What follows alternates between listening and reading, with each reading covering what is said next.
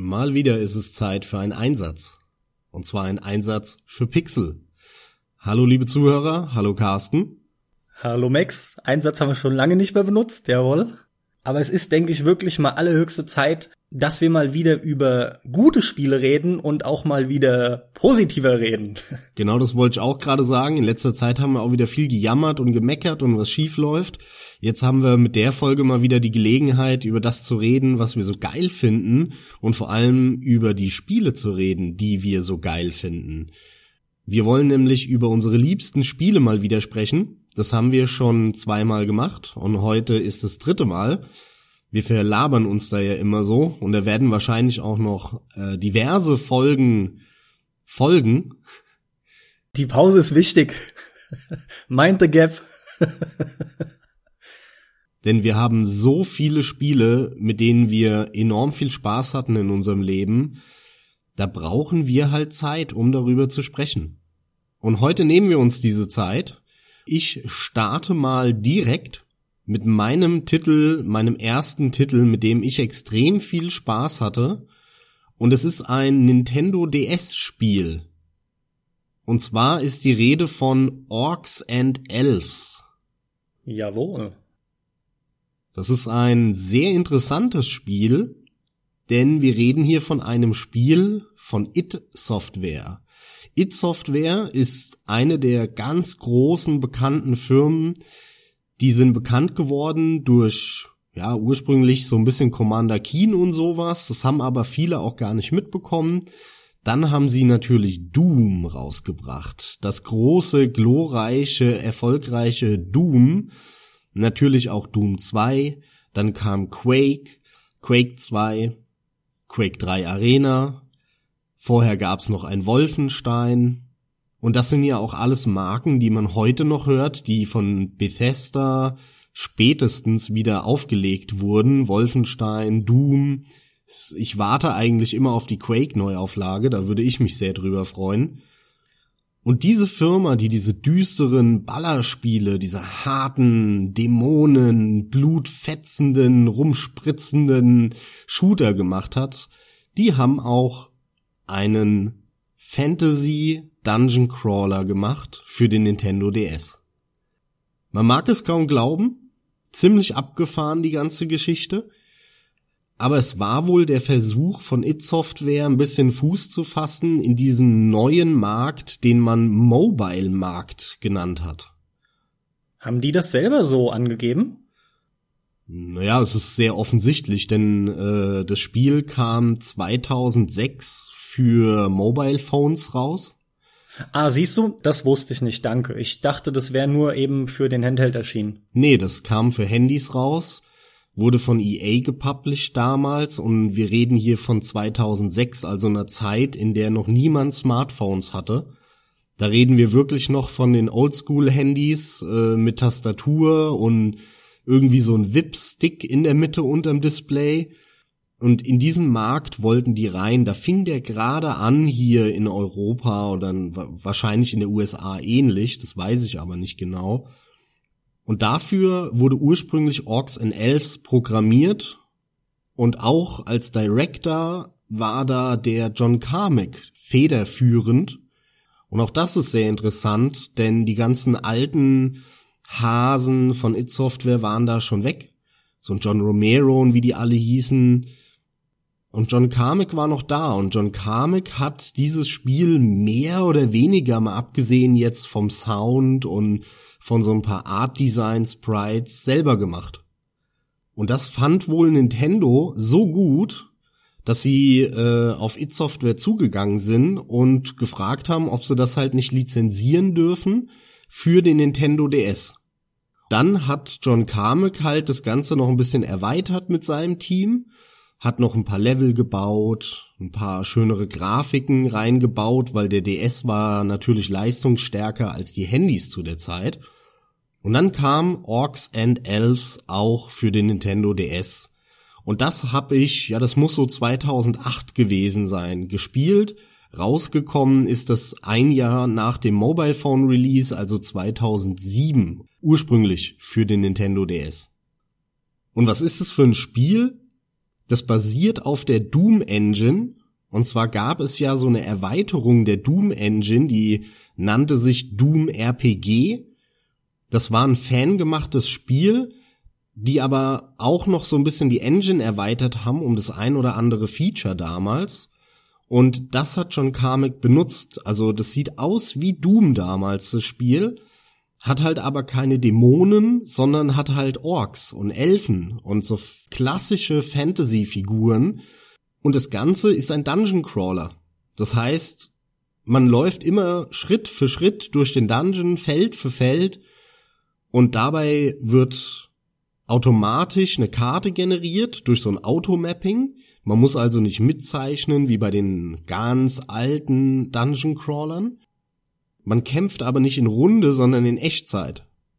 Das heißt, man kann hier ähnlich wie in so einem Legend of Grimrock, was ja noch gar nicht so alt ist, paar Jahre alt, kann man damit spielen, dass man eben immer nur von Feld zu Feld weiter wandert, aber in Echtzeit kämpft, draufhackt. Und das Spiel hat ganz vieles ganz toll gemacht. Also ich bin da richtig rein versunken in das Spiel. Das hat ein ganz tolles Pacing. Die Story ist natürlich eine Klischee-Standardgeschichte. Ne? Hier Held ist irgendeine Zwergenstadt, die ist überrannt von Orks und du spielst einen Elfen und musst jetzt diese Zwergenstadt da befreien von Orks. Ende. Das Geile ist aber an diesem Spiel, Dungeon Crawler haben häufig die Angewohnheit, dass sie un endliche Labyrinthe werden und du eigentlich den Spaß verlierst, weil du nicht mehr weißt, wo hinten ist, wo vorne ist, wo es weitergeht. Und das raubt dir die Nerven irgendwann. Und den Fehler machen ganz viele Dungeon Crawler. Dieses Spiel hat es genau nicht getan. Bei Orcs and Elves reden wir von sehr kleinen Ebenen, weil in den Dungeon Crawlern ist es ja so, dass du irgendwo startest und dann kämpfst du dich durch diese Ebene, durch diese, durch dieses Level oder durch die Etage in dem Dungeon. Und am Ende ist eine Treppe, die geht dann hoch oder runter. Und dann kommt man auf die weitere Ebene, sozusagen Level 2 dann. Da gibt's dann wieder neue Gegner oder ein größeres Labyrinth und es wird dann immer schwerer. Und bei Orcs and Elves ist es super gemacht. Die Länge, die Größe von diesen Ebenen ist echt sehr überschaubar Du bist relativ schnell, hast du eine Ebene beendet. Es gibt aber unglaublich viele Geheimnisse, Verstecke, Geheimgänge, geheime Truhen zu finden, Abkürzungen freizuschalten. Da ist gefühlt an jeder Ecke gibt's irgendein Geheimnis. Und gleichzeitig hast du dadurch nicht ein tolles Gefühl, weil du relativ schnell so einen Fortschritt hast und dieses Belohnungsgefühl in dir angesprochen wird, sondern es ist auch sehr abwechslungsreich. Es gibt extrem viele unterschiedliche Level. Du startest natürlich in so einem Standard heruntergekommenem ja, Haus, wie man will, so ein Klischee-Dungeon. Aber es gibt dann Ebenen, wo es eher in Kanalisationsrichtung geht. Es gibt so Lavahöhlen. Ähm, es gibt relativ früh im Spiel, da ist alles unter Wasser.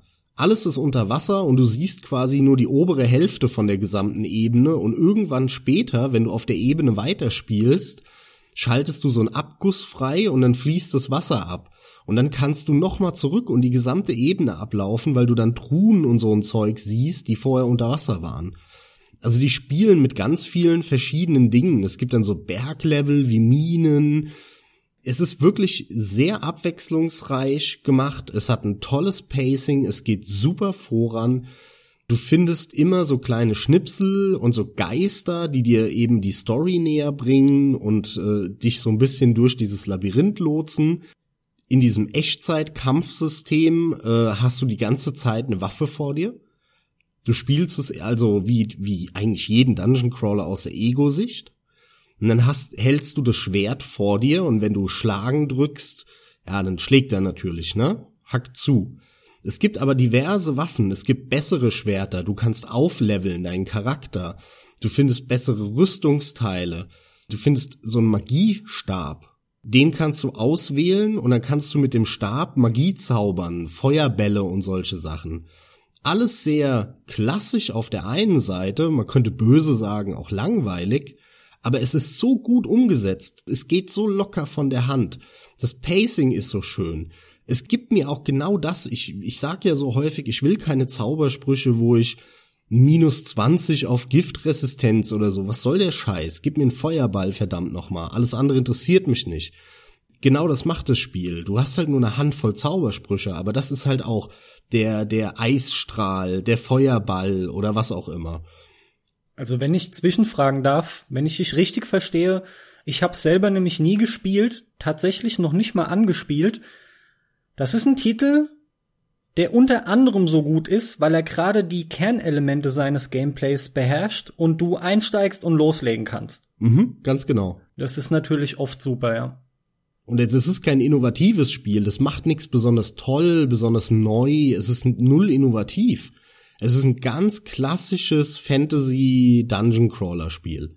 Mit Orks, mit Elfen, mit Feuerbällen, mit Drachen. Mehr ist es nicht. Aber das ist so auf den Punkt, so, so schön gemacht, so simpel, easy to play, hard to master, dass es unfassbaren Spaß macht. Und das Spiel hat damals, als es rausgekommen ist, eher so mittelmäßige Bewertungen bekommen. Ich bin bis heute nicht sicher, warum. Ich habe mir auch nicht viele Bewertungen angeschaut damals. Aber mich hat es eigentlich von Anfang an wirklich, ich habe das angemacht und da war der Abend vorbei. Ich habe direkt drei Stunden am Stück dieses Spiel gespielt. Ich, ich konnte mich nicht mehr losreißen von dem Spiel. Ja, ist wunderbar. Besseres Kompliment kann man im Spiel einfach nicht machen. Das äh, geht mir heutzutage viel zu selten so tatsächlich. Mhm, kenne ich auch. Ja, doch, habe ich echt sehr selten. Jetzt gerade, gerade heute, wo wir sogar aufnehmen, ging mir das so mit What Remains of Edith Finch, ohne da jetzt groß an der Stelle was zu sagen, aber das war seit längerem mal ein Titel. Klar, wohl bemerkt, der geht auch nur zwei Stunden, vielleicht zweieinhalb oder maximal drei, wenn man sich wirklich lange mit den Details beschäftigt. Aber das war so ein Titel, den machst du an und du, du willst auch am Ball bleiben, ja. Und das, dieses Gefühl ist selten. Und deswegen ist es gerade großartig, wenn ein Spiel sowas schafft. Und dafür muss es nicht innovativ sein. Das scheint dieser Titel ja eindrucksvoll zu zeigen. Absolut, ja. Ich kann den wirklich jedem nur ans Herz legen, der was mit Dungeon Crawlern anfangen kann, der auch ein, ja, ein Herz für Rollenspiele hat und den es nicht stört, dass er hier Pixelgrafik vor sich hat, weil klar, die Doom Engine ist aus heutiger Sicht einfach nur pixelig, aber die sieht immer noch, die sieht schön aus. Das ist pixelig, ja, aber es sieht nicht hässlich aus, sondern es ist sehr stimmig gemacht. Und die Sprites sind stellenweise sehr schön, die sie da äh, gezaubert haben. Also, wer sich an diesen Dingen nicht stört und ein Fan von Dungeon Crawlern ist, der muss Orcs and Elves spielen für den Nintendo DS. Da führt kein Weg dran vorbei. Ich meine mich dran zu erinnern, dass du schon erwähnt hättest, den mehrfach durchgespielt zu haben. Mindestens zweimal, oder? Ja, das ist richtig. Ich habe den damals dann gespielt und dann ist er so ein bisschen in Vergessenheit geraten. Und ich hatte 2013, 14 hatte ich noch mal so eine Phase, wo ich mir einige alte Nintendo DS Spiele gekauft habe und äh, meine Sammlung so ein bisschen wieder aufgebaut habe, nachdem die vorher geschrumpft ist. Da war das dabei. Das habe ich sehr günstig. Ich frag mich nicht mehr, ich müsste nachgucken, aber ich glaube für unter 10 Euro habe ich das damals gekauft. Das ist doch top. Und habe das dann in meinen uralt Nintendo DS Lite halt, ne, der, den die meisten haben. Der war ja wirklich toll, war ja ein tolles Stück Hardware zu der Zeit. Und ich habe den dann abends irgendwann mal wieder reingeschoben und bumm, waren wieder drei Stunden rum. Ja, und dann am nächsten Tag bin ich von der Arbeit gekommen, Fernseh an, auf die Couch gehauen, ab geht's, nächsten drei Stunden rum. Ich habe den jetzt zweimal durchgespielt und ich freue mich jetzt auch schon auf das dritte Mal. Ich werde das machen. Ich habe ich hab da jetzt beim Reden wieder unglaublich Bock bekommen, wie es, wie so häufig ist. Ich kann es jedem nur ans Herz legen. Dungeon Crawler und wer kein Problem hat mit dieser alten Doom-Optik, der muss das spielen.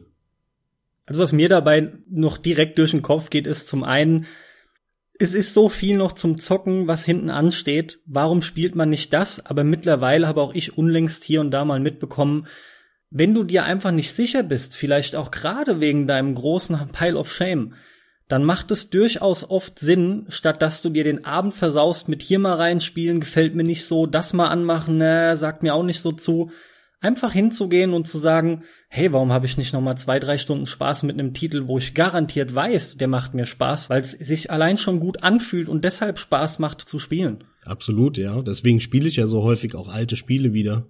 Deswegen ging's mir auch gerade noch mal durch den Kopf, ja, das hat jetzt so gut gepasst. Ja, ist doch top. Du bist ja sowieso ein Dungeon Crawler Fan. Sag mal, erinnere ich mich noch richtig? Äh, Bilder, die mir durch den Kopf gehen zu dem Titel, lassen mich an eine Art comicartigen Look denken. Ja, der war halt natürlich, Doom war ja so ein bisschen mit grellen Farben und das ist nicht wirklich Comic, ja, es ist kein Cell-Shading, wo du so schwarze Konturen um alles drumherum hast. Das ist es nicht. Aber es sieht schon durch die grellen Farben so ein bisschen comicartig aus, das stimmt. Aber ist es eigentlich nicht. Es ist einfach nur Fantasy bunt, wenn du so möchtest. Also auf jeden Fall ist der nächste Dungeon Crawler, an den ich mich dann mal wagen möchte, eigentlich Legend of Grimrock, ja. Und ähm, ich denke, den wird's mir wahrscheinlich vorher auch noch ans Herz legen, oder?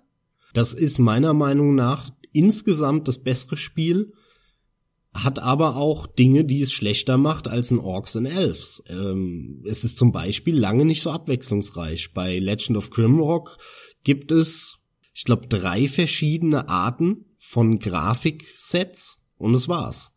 Orcs and Elves, da hast du in den ersten zwei Stunden schon drei verschiedene. Das ist cool, ja. Also es ist viel, viel abwechslungsreicher und du interagierst auch mit viel mehr NPCs bei Orcs and Elves. Das fand ich so geil.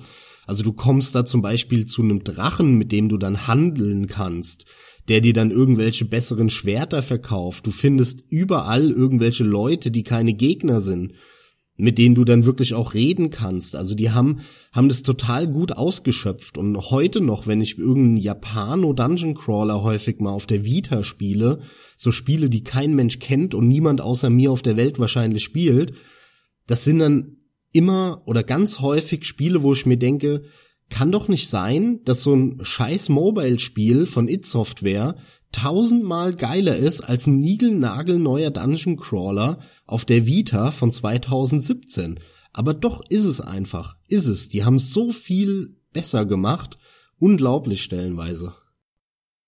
Ja, ist ganz nett, denn mein nächster Titel ist aus der Prince of Persia Reihe, aber automatisch ist halt, wenn ich It Software höre, damit was mit meiner Kindheit verbunden und das Spiel, worüber ich reden möchte, ist zwar Sense of Time, nichtsdestotrotz hat Prince of Persia, der erste Teil damals 89, auch meine Kindheit schon mitgeprägt. Zu dem Zeitpunkt war das halt noch mehr so ein Hin- und Herklicken, ja. Vom Alter her, da war ich sieben, acht und muss ganz ehrlich sagen, da war das mir ein Tick zu anspruchsvoll. Die Kämpfe sind auch nicht ohne, da muss man sich dran gewöhnen. Die Steuerung ist auch aufgrund der Art und Weise, wie Jordan Mechner, der Kopf dahinter, der das Spiel, wenn man so will, erfunden hat, der hat sich da Animationen, das weiß ich, kleiner Verweis hier an den Podcast von Stay Forever. Die haben schon längst eine Folge gemacht zu Prince of Persia. Da beleuchten die die Hintergründe dahingehend richtig gut. Der Jordan Mechner, der hat halt damals schon Wert drauf gelegt, dass Animationen gut wirken etc. Und da musstest du dich aber dran gewöhnen. Und als Kind das in den Griff zu kriegen, war zumindest zu dem Zeitpunkt oder in dem Alter gar nicht so ohne. Nichtsdestotrotz hat es schon immer auch eine gewisse Fantasie auf mich ausgeübt, weil es damals auch schon was Einzigartiges war. Definitiv hatte man was in der Form noch nicht gesehen. Da will ich gerade mal zwischenfragen. Lediglich, ob du den damals auch gespielt hast. Also damals, als der aktuell war, nein. Aber da war ich auch zu jung, da hatte ich auch noch keinen Zugang zu Rechnern und PCs. Ich habe angefangen damit, mh, hm, lass mich mal überlegen, das müsste so Mitte der 90er gewesen, Mitte, Ende der 90er. Nee, stimmt nicht. Es müsste, ja, es müsste Ende der 90er gewesen sein. So 98, 99. Da war der auf Freunden aus der Schule auf einem alten Rechner, den die wahrscheinlich von ihrem Vater gehabt haben. Und als ich bei denen war, haben wir das mal gespielt. Und ich fand das auch sehr beeindruckend damals. Und diese Atmosphäre, die einen so mitreißt, von die du eben auch angesprochen hast, das hat bei mir auch gewirkt. Und dann habe ich mir das mitgenommen auf Diskette und ausgeliehen und bei mir gespielt und ich habe es halt auch nach einer Stunde beiseite gelegt. Das hat mich so genervt, diese scheiß Steuerungen, wo man nicht weiterkommt, wie heute halt. Ich kotze ja immer noch über diese ganze Tomb Raider Scheiße und so. Also die alten.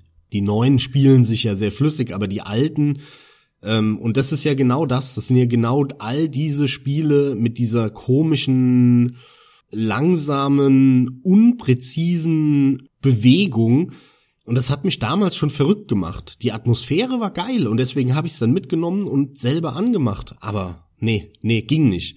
Habe ich eine Stunde gespielt und beiseite gelegt extrem lustig, dass du sagst, das habe ich eine Stunde gespielt und beiseite gelegt, denn Ziel des Spiels ist es ja, weil ein 60-minütiges Zeitlimit läuft, es eben in dieser auch abzuschließen. Ja, das ist schon klar, nur beim, er, beim ersten Mal schafft, gerade wenn er 10 ist, äh, auf keinen Fall. Ja, das musst du halt 10 Stunden spielen, damit du das einmal schaffst. Es hätte mich auch gewundert, denn so ziemlich jeder hat davon mitbekommen, weil dieser Titel auch abseits der Technik schon durchaus einiges richtig gemacht hat, einiges halt anders gemacht hat vor allem. Erst recht wurde dieses Spiel unter anderem deswegen auf nahezu jedem System, das es damals gab, rausgebracht. Völlig egal, ob du auf einem IBM-PC warst oder an einem, an einem Apple. Das Ding gab's für ein Gameboy, für ein NES, auf Sega-Konsolen war es draußen, ja. Äh, was weiß ich, Amiga, alles, was du dir zu der Zeit vorstellen kannst, ja. Entsprechend gab es dann einen Nachfolger, der zweite Teil, der war nochmal ein bisschen grafisch aufpoliert, wie man das so erwarten würde. Und es gab danach dann den ersten 3D Prince of Persia. Der hieß auch schlicht Prince of Persia 3D. Das Ding war aber Grütze. Da muss ich auch immer zu dem Zeitpunkt dran denken an den Nachfolger von Flashback. Das Teil hieß Fade to Black und war halt eben auch eins der ersten 3D-Spiele, die da unbedingt mitmischen mussten. Naja, wir haben dazu auch einen Podcast gemacht, 2D versus 3D, da gehen wir da konkreter drauf ein. Es sind halt die typischen Problemchen, die es hatte. Aber es gab, wie gesagt, schon mal ein Prince of Persia 3D, nur hat er schlichtweg versagt und ist auch zu Recht versunken in den, oh Gott, in den absoluten Tiefen der Videospielgeschichte. Hast du denn Prince of Persia damals durchgespielt? dann nach Stunden? Nein, ich habe den ersten damals nicht durchgespielt. Tatsächlich habe ich das klassische Prince of Persia erst durchgespielt in der aufpolierten Version dieser Remastered-Version. Ja, für die Xbox 360 damals. Auf ja, sogar auf der, sogar auf der 360. Ja, was, ja. soweit ich weiß, tatsächlich das mehr oder weniger wirklich das gleiche Spiel ist. Was mich gefreut hat, war zu sehen, dass das Teil super funktioniert, auch heute noch. Das ist für mich halt immer so ein Indiz, jetzt mal abseits von der Steuerung, bei der ich verstehen kann, wenn man da rumkritisieren möchte, weil es halt eine Steuerung ist. Man muss so vorausdenken, wann man welchen Move eingibt. Man muss sogar tatsächlich zum Beispiel einen Sprung aus dem Rennen raus schon drücken, deutlich bevor die Figur dann springt, wenn man so will, ein, zwei Felder vorher. Das sind so Dinge, da muss man sich dran gewöhnen. Ja? Das ist unser Kontrastmax aber immer. Ich lieb natürlich auch eher eine direkte Steuerung, kann mich aber auch mit arrangieren, weil es ist per se keine schlechte Steuerung, aber eine, die man, an, an die man sich gewöhnen muss. Und es ist ganz klar, wenn du das neben eine direkte Steuerung stellst, denkst du erstmal nur, was ist das? Die hängt nach, die ist schwammig, fühlt sich träge an. Warum macht ihr das nicht direkt? Ich will, dass der springt, wenn ich springen drücke, ja. Ich widerspreche dir, das ist eine beschissene Steuerung. Aber ich habe mir das Remake tatsächlich auch gekauft, weil ich es dann noch mal probieren wollte. Und ich habe es wieder nach einer Stunde weggelegt. Perfekt, perfekt. Aber kam es bestimmt diesmal weiter in dieser Stunde. So viel ist mal gesagt. Das kann gut sein, ja. Garantiert. Vom zeitlichen her war der Prince of Persia 3D 99. Und dann hat's noch fast fünf Jahre gedauert. Äh, November 2003 kam dann nach großer Ankündigung, Jordan Magner bringt eine Neuinterpretation raus, ein Reboot von Prince of Persia und es wird The Sense of Time im Untertitel tragen. Und ich erinnere mich noch sehr gut, das war meine Hochphase des Zeitschriftenlesens, ja, des Magazinkaufens generell. Meine Güte, war das auch meine Zeit, in der ich mich hab hypen lassen. Wie sich rausstellen sollte bei dem Spiel glücklicherweise nicht ohne Grund. Aber damals war ich da total geflecht und habe quasi jeden Satz fast geglaubt, der da immer stand, ja. Wahnsinn, wie gut es jetzt in 3D funktioniert, wie geschmeidig sich der Prinz bewegt, wie toll er animiert ist, wie viel Spaß das Kämpfen macht. Cineasmus beziehungsweise cineastische Einstellungen und Anmutung wurden da schon erwähnt. Dann hat man auch entsprechend das erste Material gesehen und man hat seinen Augen nicht getraut, was die da damals aus der zu der Zeit PlayStation 2, GameCube, äh, Xbox rausgeholt haben. Sah einfach fantastisch aus, ja, war wirklich absolut auf der Höhe der Zeit, mitführend. Ubisoft aber sowieso immer nach wie vor noch. Die Lichteffekte, da die Lichteffekte insbesondere waren halt geil. Das Spiel hatte so einen milchigen, verschwommenen Effekt der alles wie so ein Weichzeichner. So traumartig, was gut zu diesem Tausend und eine Nacht Flair halt gepasst hat. In dem Ganz Fall. genau. Und äh, in Kombination mit diesem übertriebenen Blumeneffekt damals sah das aber richtig geil aus. Tatsächlich ist es eins der wenigen Spiele, wo der Blumeneffekt saumäßig viel Sinn macht. Dieses, wie gesagt, eben Tausend und eine Nacht, märchenhafte Feeling, was dabei sofort aufkommt, schon wenn du das Spiel startest, weil es Nacht ist und es regnet, dann siehst du schon hinten, also du guckst durch so einen Palmenhain, ja, da wehen sogar die Blätter im Wind. Das war alles noch nicht selbstverständlich. Und dann siehst du hinten dran einen Balkon, da wehen die Vorhänge und da scheint das Licht durch. Diese Lichtstrahlen, die, die Rays, die schon zu sehen waren, auch das war alles kein Standard. Und wenn du dann Start gedrückt hast, bist du aus dem Menü direkt rein mit der Kamera durch diesen Dattelhain wollte ich schon gerade sagen, echt. Wenn ich das Wort Hain benutze, denke ich immer an die erste allgemeine Verunsicherung, ja. Äh, ich komme gerade nicht drauf, wie, wie eine Vater Morgana, ne? Mhm, ja, die da ja. singen, reitet durch den Dattelhain, ey. Ist auch ein Wort, wann benutzt du das mal? Also, die Kamera fährt dann durch diesen Palmenhain und dir wird dann auch unmissverständlich klar, schon aufgrund dieses Einstiegs, hier erwartet mich zumindest präsentationsmäßig und technisch schon mal was völlig anderes. Und zusammen mit dem, wenn du dich wie ich schon informiert hattest, ist dann da in deinem Kopf schon ein Hype-Feuerwerk entbrannt. Eigentlich hätte es schief gehen müssen, aber das Spiel hat so viel richtig gemacht. Der ganze Anfang ist schon brachial, weil du halt einfällst in diese Burg, in dieses, wie nennt man die Teile damals, Max? Äh, das war ja keine Burg. Äh, keine Ahnung, ich, ich kenne den Anfang nicht, also ich hab, hab den nicht im Kopf im Moment. Das spielt ja eher in so einem arabischen Schloss. Ja, ja, deswegen, deswegen. Beziehungsweise persisch, Entschuldigung. Auf jeden Fall, diese Belagerung von dem Schloss steht halt direkt zu Beginn schon da und da kriegst du gleich halt eben entsprechend schön im Tutorial beigebracht, wie die Steuerung funktioniert. Das war wirklich toll eingebunden, weil du viel zu sehen bekommen hast und sehr schnell schon mit vertraut gemacht wurdest und aufgezeigt bekamst, was hier alles möglich ist. Du warst geflecht von so Dingen wie Wallruns und Walljumps, die in der Form in 3D noch nicht da waren. Und du als derjenige, der hier eingedrungen war um nämlich den Sand der Zeit zu stehlen, beziehungsweise um seinem Vater zu gefallen. Kommst letzten Endes auch dazu, kommst in diese Kammer und damit beginnt dann auch letzten Endes schon dieses ganze Spiel, dieses zusätzliche Magische, was entsteht, weil du den Sand der Zeit, dieses Glas, dieses Stundenglas, zerbrichst und der Sand daraufhin freigesetzt wird. Dadurch werden alle Leute am Hof des Schlosses beziehungsweise alle Anwesenden in quasi Sandzombies verwandelt, so will ich es jetzt mal nennen. Damit hast du automatisch deine Gegner und es ist klar, was die nächsten Stunden zu tun ist. Auch wenn nach wie vor, wie im Originalspiel, der Hauptfokus ist, dass du entsprechend den Großvezier, der deinen Vater, den Sultan, hintergangen hat, dass du den stellst, ja, weil der halt entsprechend mit diesem Sand der Zeit alles unterjochen möchte. Was das Spiel großartig macht, ist abseits von dem, was selbst du genannt hast mit Grafik, Präsentation etc., das reine Gameplay schon. Klettern hat noch nie so viel Spaß gemacht.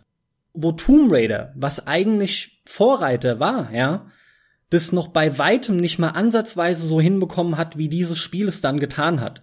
Also in dem Moment war schlagartig klar, so muss Klettern in Spielen funktionieren. Und auch Uncharted zum Beispiel, beziehungsweise dann zusätzlich die neueren Tomb Raider Spiele, im Großen und Ganzen funktioniert das Klettern immer noch genau so wie in Prince of Persia. Es ist, es ist sehr stark simplifiziert. Im Kern funktioniert es genauso. Aber mich hat das damals auch sehr beeindruckt, weil ich habe gar nichts erwartet natürlich und habe das dann bei dir gesehen und hatte unglaublich viel Spaß bei an dem Spiel, da rumzuklettern.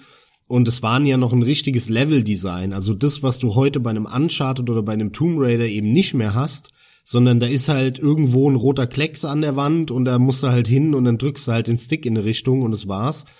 Bei dem Prince of Persia Spielen da aus Mitte der 2000er ging das zwar sehr locker von der Hand, aber du konntest immer daneben springen, Du musstest immer gucken, wo geht's weiter. Es waren tote Enden drin. Manchmal bist du halt wirklich in so einem Raum, wo du wusstest, aha, ich muss da ganz an die Decke. Und dann bist du da fünf Minuten umhergehüpft, fünfmal in die falsche Richtung, an an die falsche Säule und musstest so nach und nach hast du dann den Weg gefunden. Und es hat so Spaß gemacht sich da lang zu hangeln, rumzuhüpfen, rumzuschwingen und von einer Seite zur anderen zu hüpfen und dabei immer zu gucken, wie komme ich denn da jetzt hin? Ah, warte mal, ich könnte dahin hüpfen und von da da und da dann dahin. Und das hat mich damals total gepackt. Leveldesign ist tatsächlich ein gutes Schlagwort, denn Genau das ist es. Das ist noch drin im Vergleich zu den anderen. Du, du hast eine Taste für Klettern, für Fallen lassen. Du, wie oft bist du auch mal daneben gefallen? Da war auch schon so ein Plattformwackeln drin, was man aus dem Original kannte. Also das ist immens anspruchsvoller als bei Uncharted und Tomb Raider, wo du eigentlich den Stick nur noch in eine Richtung fast drückst und auf Klettern auf X rumhämmerst. Ja, das stimmt.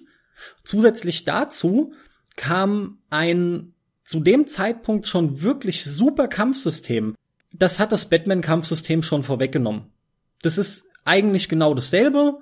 Du hast dieses tänzerische Kampfsystem, deswegen stellt's euch vor wie bei Batman, wie bei der aktuellen Batman-Reihe. So kämpft, so spielt sich auch der Kampf in Prince of Persia. Wichtig ist halt jetzt noch, dass man den Sand der Zeit für sich benutzen kann. Der ist im HUD mit Sandkammern entsprechend äh, zu sehen und man hat die Möglichkeit, Fehler zu korrigieren. Fehlgeschlagene Sprünge, fehlgeschlagenes Klettern, irgendein falscher Schlag beim Kampf oder eine blöde Drehung über einen Gegner, die man gar nicht wollte, weil man durch gedrückt halten der Taste die Zeit zurückspulen kann. Das heißt, es ist nicht nur im Spiel drin, sondern das Ganze ist auch ins Gameplay eingebettet. Ebenfalls kann man den Sand der Zeit benutzen, um die Zeit zu verlangsamen. Zu erwähnen ist hierbei noch, dass man selbst halt in Originalgeschwindigkeit bleibt, aber so kennt man das auch in der Regel von von den Spielen von Zeitlupen, ne? Ja, und das mit dem Zurückspulen war ja wirklich eine super Idee, die dann ja x-mal kopiert wurde auch danach.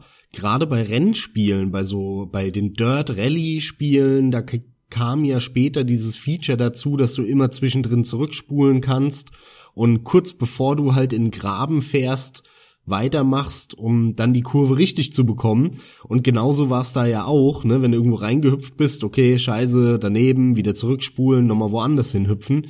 Und das war schon revolutionär damals in Verbindung mit diesem Klettern, was so locker von der Hand ging.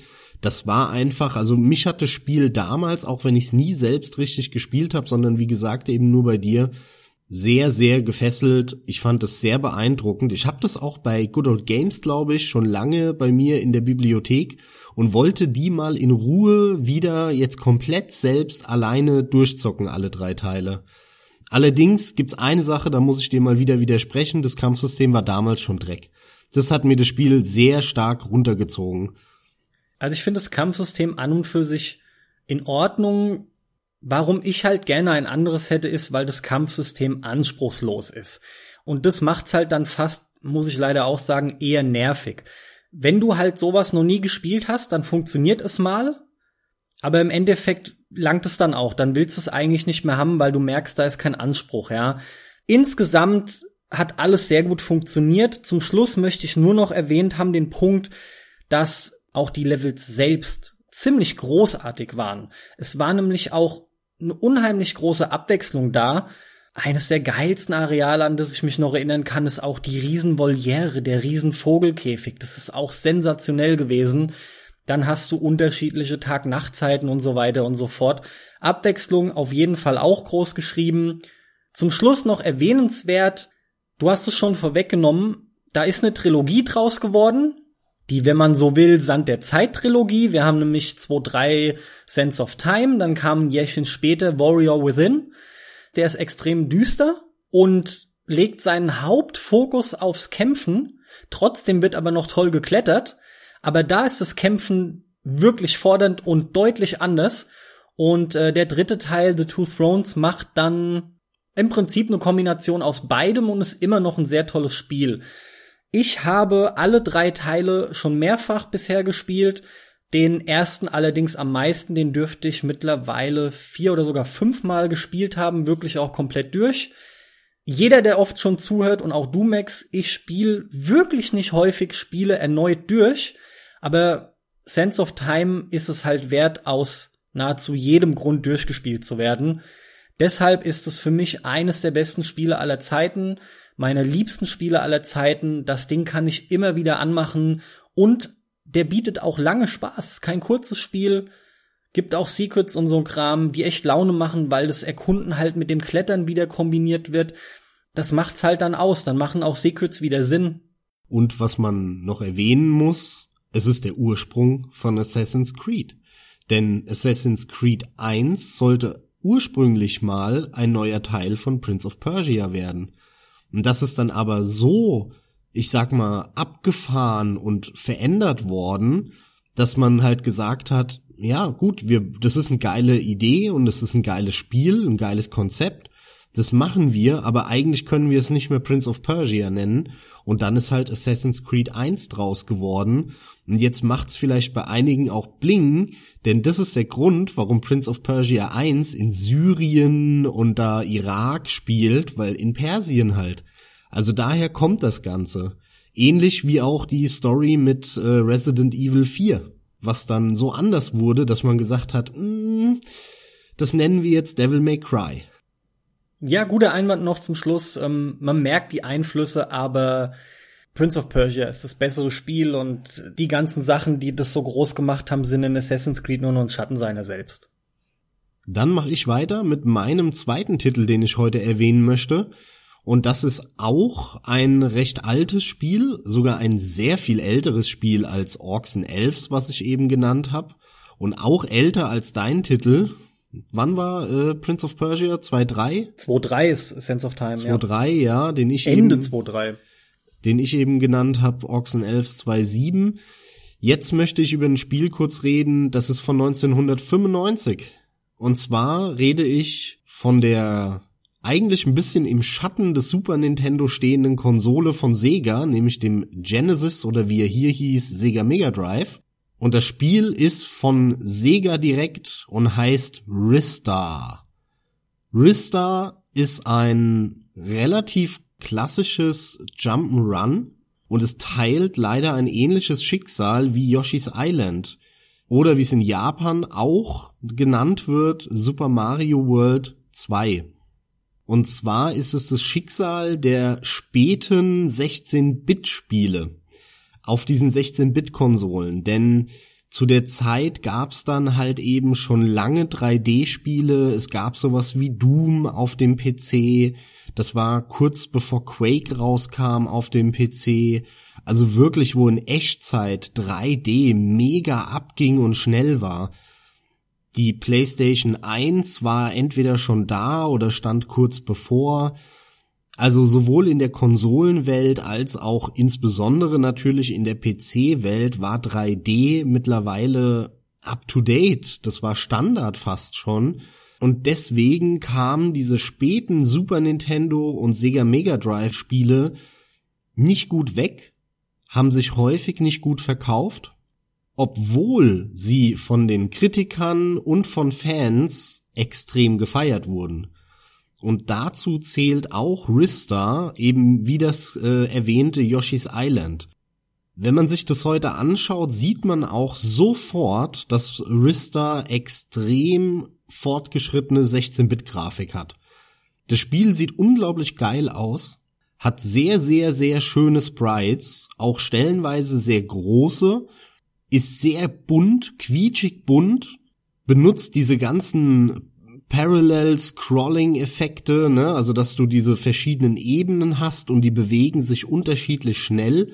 Und dann sieht es so aus, als hättest du so, so eine Art Tiefeneffekt, wenn du irgendwo dran vorbeiläufst, weil die Bäume, die nah an dir sind, schnell an dir vorbeihuschen und die Baumtexturen, die ein bisschen auf einer Ebene hinten sind, bewegen sich langsamer. Und dann sieht es aus, als hättest du so eine Art, so einen Tiefeneffekt. Das ganze Spiel sieht toll aus. Es hat einen tollen Soundtrack, sehr schöne Lieder und vor allem das Sounddesign und, und die Soundeffekte waren ganz toll. Und der USP dieses Spiels war, dass es kein klassisches Jump'n'Run im Sinne ist von man läuft da lang und hüpft, suggeriert ja Jump, sondern dieser Ristar kommt ja von Star, dem Stern. Und es war ein Stern, der hatte Füße und Hände, die Figur, die du gespielt hast. Und man konnte nicht hüpfen, sondern man konnte lediglich die Arme ausstrecken. Und zwar konnte man die in acht Richtungen, rechts, links, oben, unten und dann die ganz, die, die, die schrägen. Da konnte man die Arme per Knopfdruck hinwerfen. Und dann sind die wie so, wie heißt denn der von Fantastic Four, der Gummimann, ja? So sind die dann ein bisschen da in die Richtung geflogen. Und dann konnte man sich irgendwo festhalten und hat dann entweder seinen Körper nachgezogen und ist so Wände hochgeklettert, Gerüste, Bäume und was auch immer. Oder man ist zu Gegnern gegangen und hat diese Gegner mit den Armen gegriffen und hat die dann auf sich zugezogen mit einem Affenzahn und hat denen eine Kopfnuss gegeben. Und das war eine ganz coole Idee damals. Und es macht heute noch einen Heidenspaß. Also auch die Steuerung von dem Spiel ist sehr präzise ist genau auf den Punkt, ist nicht träge oder lahm oder schwammig, sondern sehr präzise. Es ist sau schnell das Spiel. Du kannst mit diesen Armen, wenn du dich da lang ziehst, irgendwo den, den, den Hügel hoch, irgendein Gerüst hoch, kannst du unglaublich schnell sein. Und was sie eingebunden haben, das erinnert so ein bisschen an Sonic, es gibt Stangen und an denen kannst du dich festhalten und dann drehst du dich um diese Stange, du wirbelst dich quasi darum und dann kannst du loslassen und dann fliegt der, weil der so Schwung geholt hat an der Stange, fliegt er dann nach oben durch das Level. Also es erinnert sehr an Sonic, weil Sega damals immer geprahlt hat mit, mit schneller Grafik, mit schneller, direkter Steuerung. Und das war so ein bisschen die Krönung, denn bei Sonic fand ich immer die Mischung nicht gut. Bei Sonic hattest du entweder was so schnell, dass du nicht reagieren konntest, und dann bist du irgendwo dagegen gedonnert, und dann war, hast du dich gefühlt wie eine Schnecke. Na, also entweder warst du zu schnell oder zu langsam. Das hat mich schon immer gestört bei Sonic. Bei Rista ist es genau nicht der Fall. Weil Rista hat nicht diese Endgeschwindigkeit wie einen Sonic, ist aber vom Grund Jump'n'Run und von der Grundgeschwindigkeit her schneller als ein Sonic. Das heißt, die Mischung hat viel besser funktioniert. Das kombiniert mit dieser coolen Idee mit den Armen, wo, womit du dich da durchziehst und durchhangelst, wie stellenweise wie so ein Affe, hat unglaublich viel Spaß gemacht, hat neu und frisch gewirkt. Das Spiel sah unglaublich geil aus und es hatte so einen typischen Jump'n'Run-Umfang. Das war jetzt nicht viel, auch nicht wenig.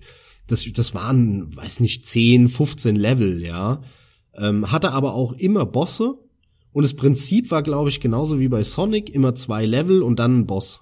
Zwei Level, Boss, zwei Level, Boss. Und jedes Mal nach dem Boss hat sich das Setting geändert. Am Anfang hattest du so ein Dschungel-Setting mit, oder so Insel, Karibisch, Dschungel.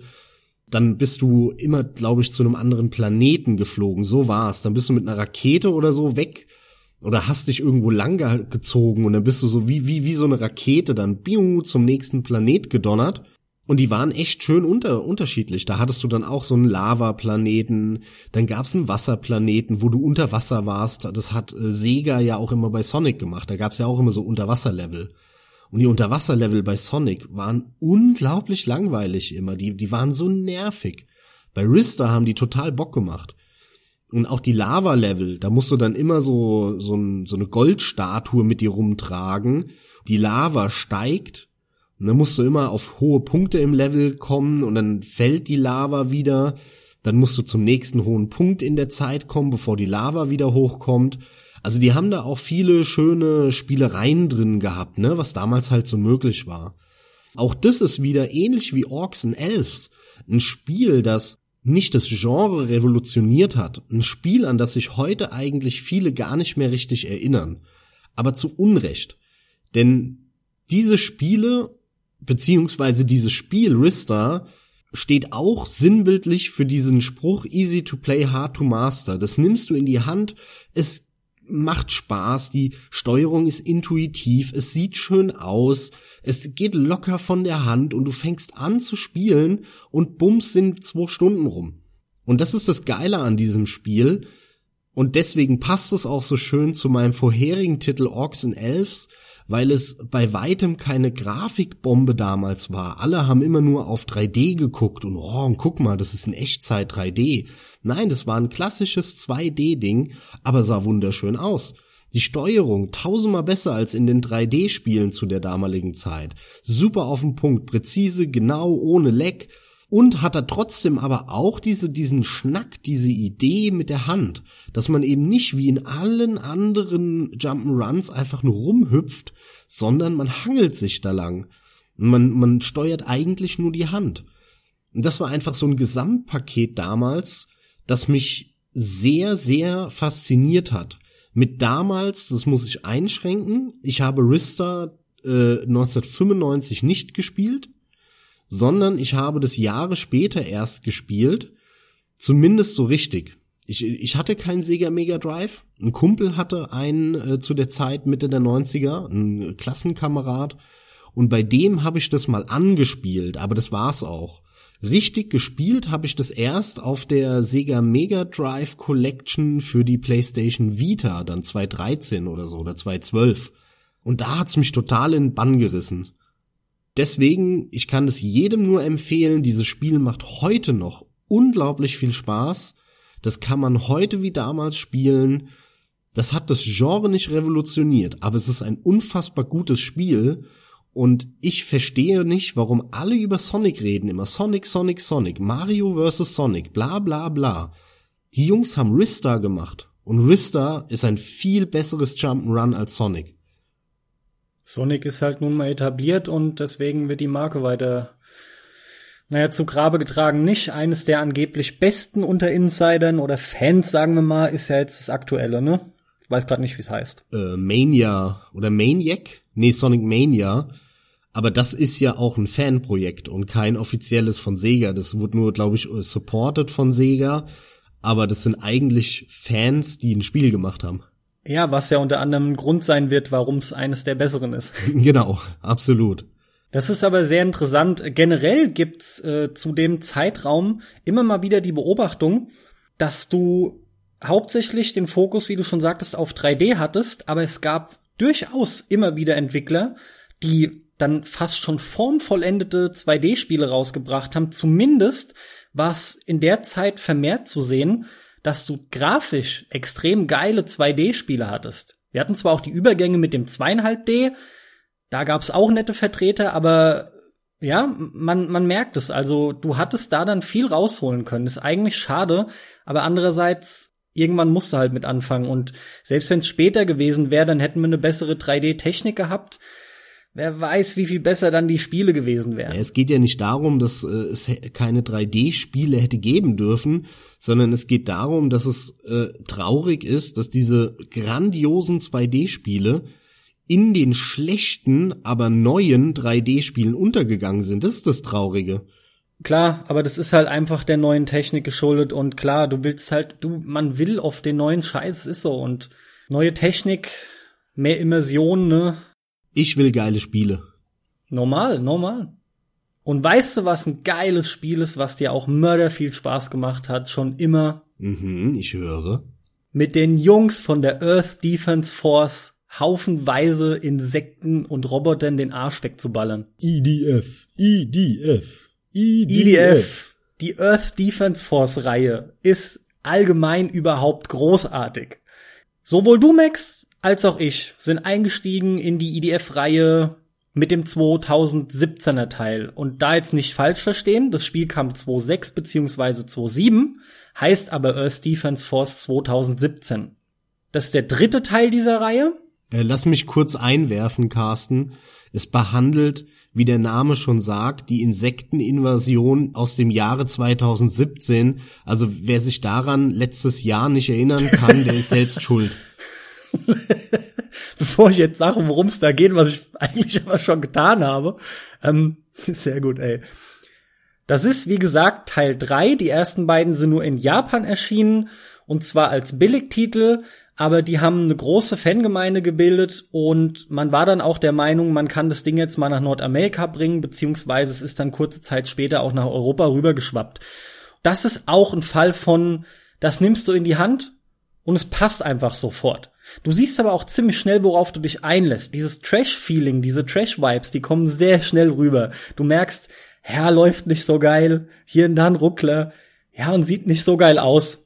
Wenn aber das erste Mal dieser Third-Person-Shooter in seiner Gänze greift, was wirklich nicht sehr lange dauert, nämlich du hast einen Raketenwerfer beziehungsweise eine Bazooka im Anschlag und plötzlich kommen allein die ersten Standardgegner, Ameisen, Riesenameisen aus dem Weltall auf dich zu, aber gefühlt zu Hunderten und du ballerst da rein und die fliegen weg mit einer übertriebenen Physik, was einfach nur ein Fest ist anzusehen und vor allem das, das Feeling ist schon durchaus damals ziemlich gut gewesen. Also man hat, man hat ein gutes Feedback von den Waffen. Das sind auf keinen Fall die besten Waffensounds oder so. Aber das passt alles für diese durchaus günstige Reihe, dass wenn's im Gesamten alles funktioniert, ist es ein wahres Fest für Trash-Freunde. Generell ist das Spiel aber viel zu oft zu Unrecht als so ein, so ein Billo-Spiel abgetan, als so ein, ja, ich brauch doch nur reinrennen und sobald ich Gegner sehe, hämmer ich einfach nur noch drauf rum. Das stimmt überhaupt gar nicht. Und jeder, der diese Reihe auch mal nur im Ansatz ernsthafter gespielt hat, und damit meine ich, sich mal wirklich, weil's Freude macht, Stunden damit beschäftigt hat, man levelt dann nämlich auf, man kriegt bessere Waffen, das ist ja eines der großen Elemente, dass die Gegner Waffenkisten hinterlassen, die dann per Zufallsdrop immer wieder irgendwas geben, was Neues geben können. Und man sammelt zusätzlich auch Health Packs auf, die aber dafür da sind, dass man permanent seine Energie steigert. Dadurch levelt man in diesem Spiel, bekommt permanent neue Waffen. Da sind völlig abgefahrene Waffen dabei. Das sind nicht nur Standardwaffen wie eine Shotgun, irgendwie eine Rifle und eine Panzerfaust. Im aktuellsten Teil, im 2025er, beziehungsweise 4.1er, denn der 2025er wurde für die PS3 veröffentlicht und wurde dann nochmal in Form von 4.1 für die aktuelle Konsolengeneration und für den PC veröffentlicht. Das ist übrigens auch die deutlich bessere Version, auch wegen Lichteffekten. Und im aktuellsten Teil gibt's halt entsprechend jetzt auch verschiedene Klassen und dann habt ihr Laserwaffen, die zum Einsatz kommen mit der Support-Klasse kann man sich Mechs zu Hilfe holen, Panzer holen, Motorräder, stationäre Geschütze und, und, und. Schaut euch da einfach mal was an, da geht enorm viel. Es ist jetzt so, wahrscheinlich gibt's jetzt unter euch entweder die Leute, die die Reihe kennen und dann höchstwahrscheinlich ohnehin lieben. Dann wisst ihr sofort, worüber ich rede. Und es gibt halt diejenigen unter euch, die ich viel eher ansprechen möchte, die die Reihe nicht kennen, denen sei halt einfach gesagt, schaut euch die mal an, wenn ihr euch vorstellen könnt, was mit Third-Person-Massenshootern anfangen zu können. Denn simpel ausgedrückt sind sie das. Und wie ich vorhin schon begann zu erwähnen, dass diese Spiele viel mehr sind und eigentlich viel zu oft als plumpes Geballe abgetan werden, diese Spiele entfalten wirklich nach hinten raus auch eine Taktik. Und zwar nicht erst beim zweiten Durchgang von den oft 70, 90 Missionen, die es dort gibt, sondern wenn ihr einfach blind reinrennt, dann passiert's viel zu oft, dass ihr das Zeitliche segnet. Ihr müsst wirklich schauen, je nachdem, ob ihr alleine spielt oder nicht, kommt das halt noch dazu, ist klar. Aber ihr müsst wirklich schauen, wie ihr haushaltet, wann ihr nachladet, wo ihr wann reinrennt, wie ihr wieder Abstand haltet. Und da kommt mehr Taktik rein, als ihr das glaubt. Also ich hatte mit den Spielen auch immer meinen Spaß. Damals, als wir das auf der 360 gezockt haben im Koop, das war echt ein riesen Gaudi. Koop ist halt ein wichtiger Punkt, ja. Und auch auf dem äh, neueren Teil, der für die PS3 kam, damit hatte ich äh, einen Riesenspaß. Das Problem, was für mich diese Spiele haben, bei allem, was sie geil machen, und ich kann mich dem echt hingeben, die in diesen Flow, dieses Gefetze, dieser Massenshooter, was dann zu so einer Art Grindfest wird, das machen die toll und da, damit packen die mich auch. Aber die verlieren mich immer mit dem Scheiß Balancing. Das große Problem ist das Balancing. Denn wenn ich mal kurz grinden muss zwei Stunden, habe ich damit kein Problem. Wenn ich aber 20 Stunden grinden muss, habe ich damit ein Problem. Und bei diesen Spielen musst du ja noch nicht mal 20 Stunden grinden, sondern 200. Und die Level sind alle gleich. Da gibt's fünf unterschiedliche Level und die spielst du 800 Mal gefühlt hintereinander. Und das ist total schade, weil die haben unglaublich, fast schon unendliches Potenzial, diese Spiele. Die machen einen Heidenspaß und sind immer Gaudi. Aber wenn ich halt 50 Mal dasselbe Level spielen muss oder zumindest ein Level, das genauso aussieht und auch keinen Fortschritt merke, nicht merke, dass ich mehr aushalte, nicht merke, dass ich mehr Schaden mache, dann nervt mich das. Und dann hast du dieses Spiel zehn Stunden gespielt und du merkst immer noch nicht wirklich einen Fortschritt. Und das hat mich schon immer gestört daran. Die sind so geil und ich würde mir so wünschen, dass die ein besseres Pacing haben und ein besseres Balancing. Aber die Japaner fahren halt auf dieses, hunderte und aber hunderte von Stunden gegrinde ab und das finde ich sau schade, das zieht diese Spiele runter, das macht sie halt nicht besser. Genau das liegt mir auch nicht und deswegen steige ich halt auch irgendwann zwischen ein und 300 Stunden dann doch aus. Und das ist schon jetzt viel, selbstverständlich, Leute, das ist viel. Ich hänge da schon gut dran an den Spielen. Aber ein richtig Hardcore-EDF-Zocker sitzt da ohne Probleme 1000 bis 2000 Stunden dran. Kein Scheiß ich finde es selber geil zu sehen, so jemanden über die Schulter zu gucken, wie der dann auf dem höchsten Schwierigkeitsgrad da rumfetzen kann. Die Waffen, die kann man sich auch anders halt ergrinden, aber oder anders er naja, ergaunen müsste man fast schon sagen, da gehe ich jetzt nicht weiter drauf ein, aber wo man grinden muss oder warum man grinden muss, ist ganz einfach schon die Energie. Du brauchst die HP dafür. Und die kriegst du anders halt nicht. Ein ganz wichtiger Punkt, ein ganz wichtiger Vergleich, den ich hier mal noch aufstellen möchte, ist der, dass das Spiel in seinem Kern sehr starke Parallelen, warum es Spaß macht, zu Diablo, zu der Diablo-Reihe aufweist. Für mich eher zu Serious Sam. Ja, wegen dem Massengeballer ist klar, aber das hat halt Diablo auch, wenn du so willst, das ist die Massenschnetzelei. Grind hast du schon genannt, das ist einer der Aspekte. Weitere ist die großen Massen und vor allem aber hast du dieses immer wieder ins Level reingehen, Horden wegkloppen, Loot einsammeln, gucken, was du hast, besser werden, wieder reingehen und so weiter und so fort.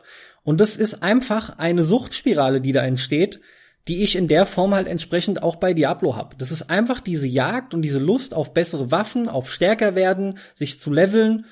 Und es macht einen Riesenspaß. Das ist halt was, was bei Serious Sam entsprechend wegfällt. Ne? Du hast immer die Chance, äh, durch gutes Ballern halt die Gegner wegzumachen. Das, das, ist klar. Die, die Massen stimmt. hast du da, das ist klar das Problem ist halt, Diablo spielst du 50 Stunden und dann hast du es zweimal durchgespielt, bist im New Game Plus Plus und hast schon deine ersten richtig krassen Waffen und merkst schon, wie du auf Hard plötzlich die Gegner wegschnetzelst, äh, wo du vorher keine Chance hattest.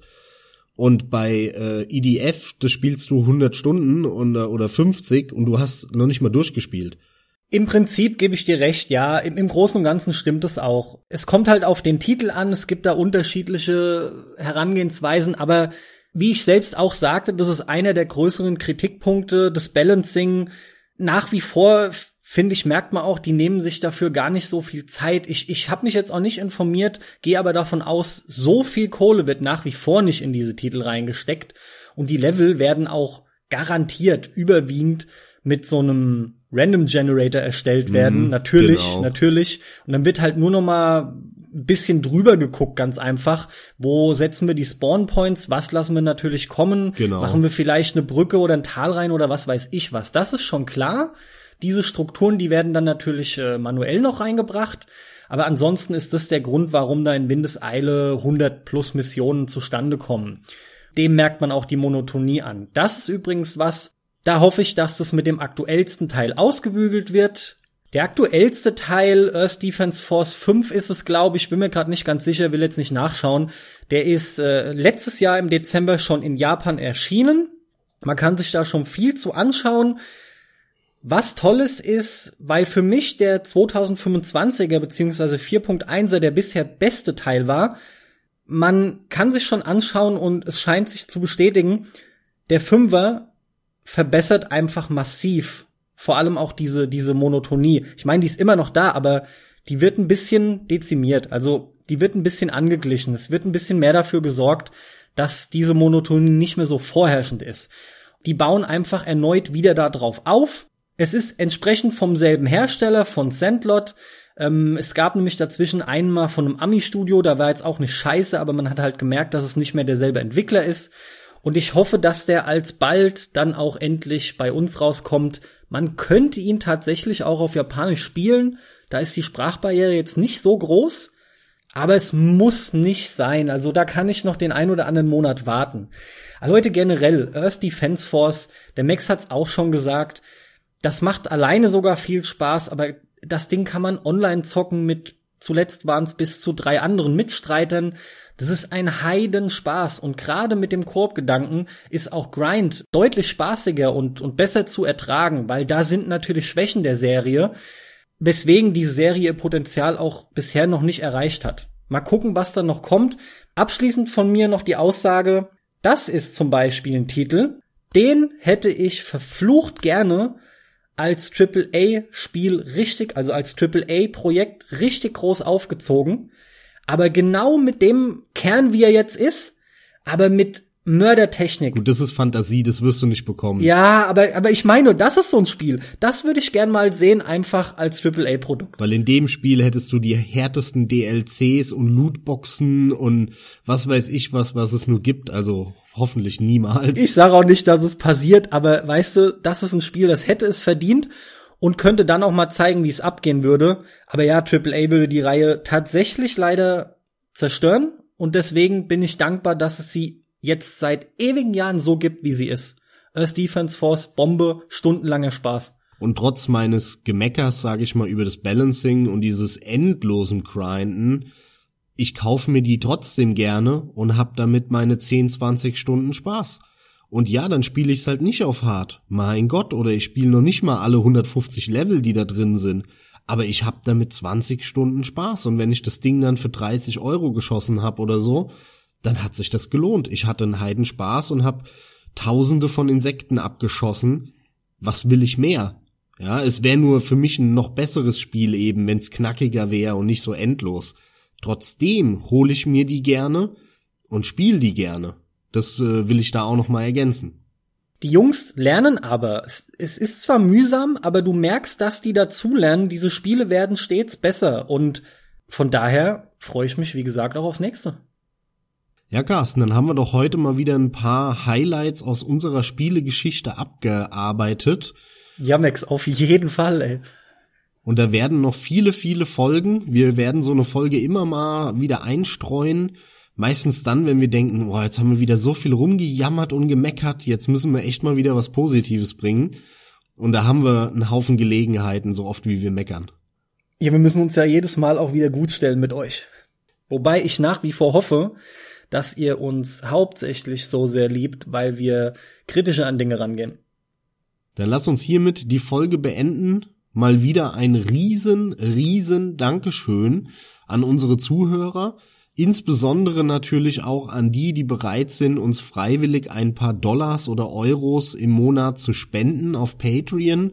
Ein fettes, fettes Dankeschön an euch. Das werden wir sinnvoll in den Podcast wieder reinvestieren, das ganze Geld, was wir da einnehmen. Damit verabschiede ich euch in den Tag, in den Abend, in die Nacht und wünsche euch viel, viel Spaß beim Wiedermalspielen hoffentlich eurer Lieblingsspiele. Und falls euch was auf der Seele brennt, was ihr mal loswerden wollte, dann kommentiert gerne mal, was so unterschätzte Lieblingsspiele von euch sind die ihr mal gerne in so einem Podcast hören würdet. Damit verabschiede ich mich. Bis bald.